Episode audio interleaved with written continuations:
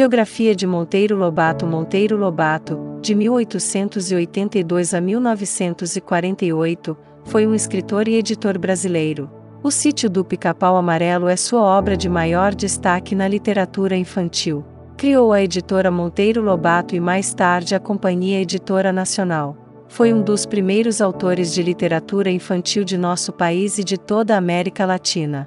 Ao lado da literatura infantil, Monteiro Lobato também deixou extensa obra voltada para o público adulto. Retratou os vilarejos decadentes e a população do Vale do Paraíba, quando da crise do café. Situa-se entre os autores do pré-modernismo, período que precedeu a Semana de Arte Moderna. Lobato foi também jornalista, tradutor e empresário.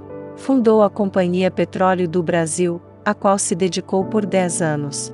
Infância Monteiro Lobato nasceu em Taubaté, são Paulo, no dia 18 de abril de 1882. Era filho de José Bento Marcondes Lobato e Olímpia Monteiro Lobato.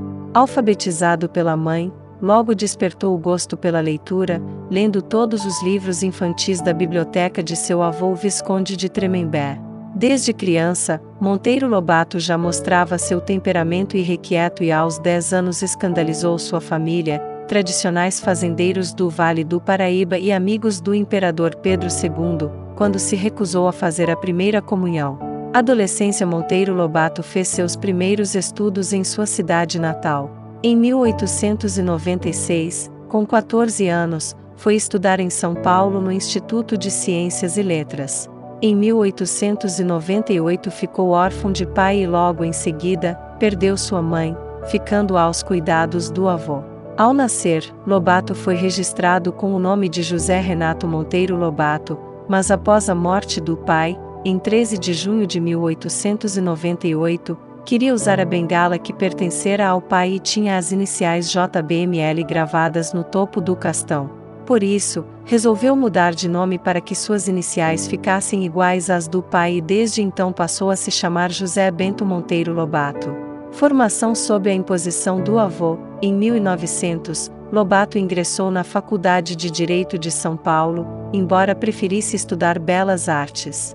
Nesse período, morava em uma república de estudantes localizada no centro de São Paulo, junto com os amigos Godofredo Rangel, Lino Moreira e Raul de Freitas. O grupo se reunia para cuidar da vida literária e escrevia para um jornal publicado em Pindamonhangaba, de propriedade de Benjamin Pinheiros. Usando vários pseudônimos faziam oposição ao prefeito da cidade. Monteiro Lobato manteve uma amizade duradoura com Godofredo Rangel e trocaram correspondência por 40 anos, que mais tarde foram reunidas em um livro chamado A Barca de Gleire. Lobato escrevia também para o jornal da faculdade, quando já mostrava sua preocupação com as causas nacionalistas. Na festa de formatura, em 1904, fez um discurso tão agressivo que vários professores, padres e bispos se retiraram da sala. Nesse mesmo ano voltou para Taubaté. Prestou concurso para a promotoria pública, assumindo o cargo na cidade de Areias, no Vale do Paraíba, no ano de 1907. Monteiro Lobato casou-se com Maria Pureza da Natividade em 28 de março de 1908. Com ela teve quatro filhos: Marta, 1909, Edgar, 1910, Guilherme, 1912 e Ruth, 1916. Em 1911 perdeu seu avô, herdando a fazenda Buquira para onde se mudou pretendendo ser fazendeiro. Começou a escrever o conto Boca Torta que seria o primeiro de uma série que mais tarde foram reunidos sob o nome de Europeis. Publicações polêmicas No dia 12 de novembro de 1912 foi publicado no jornal O Estado de São Paulo uma carta que Monteiro Lobato havia enviado à redação, intitulada Velha Praga, que causou grande polêmica, pois criticava as queimadas, a ignorância e a miséria do caboclo que prejudicavam o desenvolvimento da agricultura na região. Em 1917 vendeu a fazenda e foi morar em Caçapava, quando fundou a revista Paraíba. Nos 12 números publicados, teve como colaboradores Coelho Neto, Olavo Bilac, Cassiano Ricardo, entre outras importantes figuras da literatura. Nesse mesmo ano, comprou a Revista do Brasil, de programa nacionalista, tornou-se editor e publicava seus artigos. transformou a revista em um núcleo de defesa da cultura nacional. No dia 20 de dezembro de 1917, Lobato publicou no jornal O Estado de São Paulo um artigo intitulado Paranoia ou Mistificação, quando criticou os quadros de Anita Malfatti, pintora paulista recém-chegada da Europa, o que lhe custou a ruptura com os líderes da Semana de Arte Moderna. Em 1918, Monteiro Lobato publicou sua primeira coletânea de contos, Urupês, quando traçou a paisagem das cidades por onde passou e o perfil do Jeca Tatu um caipira apontado pela pobreza, pelo marasmo e pela indolência, que o tornava incapaz de auxiliar na agricultura. A figura do Jeca Tatu, descrita por Monteiro Lobato, chamou a atenção de Rui Barbosa que o citou em um discurso na campanha presidencial de 1918, como um protótipo do caipira brasileiro, abandonado à miséria pelos poderes públicos.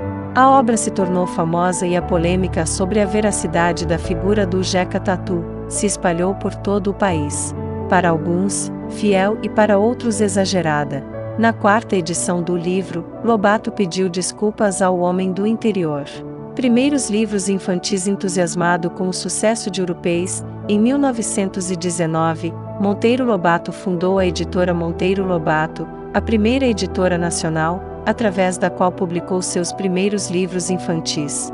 Em 1921 publicou Narizinho Arrebitado, que depois passaria a chamar-se Reinações de Narizinho. Em seguida publicou Saci, 1921, e O Marquês de Rabicó, 1922. As obras infantis fizeram grande sucesso, o que levou o autor a prolongar as aventuras de seus personagens em outros livros, girando todos ao redor do sítio do Pica-Pau Amarelo. Em 1924, a Revolução Paulista levou sua editora à falência. Depois de vender tudo, Lobato e o amigo Octales fundaram outra editora só para imprimir livros didáticos, a Companhia Editora Nacional. Mudou-se então para o Rio de Janeiro. A defesa do petróleo em 1927, Lobato foi nomeado, por Washington Luiz, adido cultural do Brasil nos Estados Unidos. O grande progresso industrial que observou levou a desejar o mesmo para o Brasil. Em 1931 Monteiro Lobato retornou ao Brasil e no ano seguinte publicou suas impressões sobre a viagem aos Estados Unidos em América e deu início à fundação de uma companhia nacionalista pela produção de ferro e petróleo. Fez várias conferências e insistiu na existência de petróleo no subsolo brasileiro, mesmo que os técnicos estrangeiros afirmassem o contrário. Contra as pretensões empresariais de Monteiro Lobato erguiam-se interesses poderosos e a Itabira Iron defendia para si o monopólio do ferro brasileiro e procurava a qualquer custo forçar o governo a lhe assegurar o privilégio. Na defesa de suas empresas, Lobato resolveu reunir todos os fatos e em 1936 publicou o escândalo do petróleo e do ferro. Ao fim de dez anos de luta, em 1941, em plena ditadura Vargas, por seu ataque ao Conselho Nacional do Petróleo, Lobato foi condenado pelo Tribunal de Segurança Nacional a seis meses de prisão, porém cumpriu apenas metade da pena. Politicamente perseguido, Monteiro Lobato mudou-se para a Argentina, onde viveu por um ano. Em 1947 regressou ao Brasil, faleceu em São Paulo, no dia 5 de julho de 1948, de problemas cardíacos. Em sua homenagem, no dia 18 de abril, dia do seu nascimento, é comemorado o Dia Nacional do Livro Infantil. Obra de Monteiro Lobato A obra de ficção de Monteiro Lobato foi classificada como pré-modernista por duas características fundamentais: o regionalismo e a denúncia da realidade brasileira. A obra regionalista dá a dimensão exata do Vale do Paraíba paulista do início do século XX, sua decadência após a abolição da escravatura e do declínio da agricultura cafeeira, tão bem retratados nos contos de cidades mortas. Literatura geral Entre as obras de literatura geral de Monteiro Lobato, há livros de ficção e outros sobre questões sociais, políticas e econômicas, mas todos apresentam caráter nacionalista e interesse pelos problemas do país e pela construção de um futuro melhor. Além das já citadas obras de literatura geral, destacam-se também Negrinha, 1920, A Onda Verde, 1921, e O Macaco que se fez Homem, 1923. Literatura infantil A literatura infantil de Monteiro Lobato, além de apresentar um aspecto moralista e pedagógico, não abandonou a luta pelos interesses nacionais e retratou os tipos de nossas tradições e os temas mitológicos. Em 1960, a obra de Monteiro Lobato foi levada para a televisão no seriado O Sítio do Pica-Pau Amarelo, onde as bonecas falam e as crianças convivem com mitos e fábulas. Entre os personagens do Sítio do Pica-Pau Amarelo, criados por Lobato, destacam-se a boneca Emília, Narizinho, Pedrinho, Dona Benta, Tia Anastácia, Visconde de Sabugosa, Tio Barnabé, o Saci e a Cuca. Entre os livros de literatura infantil destacam-se o Saci, 1921, Fábulas de Narizinho, 1921, Narizinho Arrebitado, 1921, O Marquês de Rabicó, 1922, Peter Pan, 1930, Reinações de Narizinho, 1931, Viagem ao Céu, 1931, As Caçadas de Pedrinho, 1933, Emília no País da Gramática, 1934, História das Invenções, 1935, Geografia de Dona Benta, 1935, Memórias da Emília, 1936, Histórias de Tia Anastácia, 1937, Serões de Dona Benta, 1937, O Poço do Visconde, 1937, O Pica-Pau Amarelo, 1939, Fábulas de Monteiro Lobato o cavalo e o burro a coruja e a águia o lobo e o cordeiro o corvo e o pavão a formiga má a garça velha as duas cachorras o jabuti e a peúva o macaco e o coelho o rabo do macaco os dois burrinhos os dois ladrões elementos racistas o livro Caçadas de Pedrinho, publicado em 1933, que faz parte do Programa Nacional Biblioteca na Escola, do Ministério da Educação, foi questionado pelo movimento negro, por conter elementos racistas.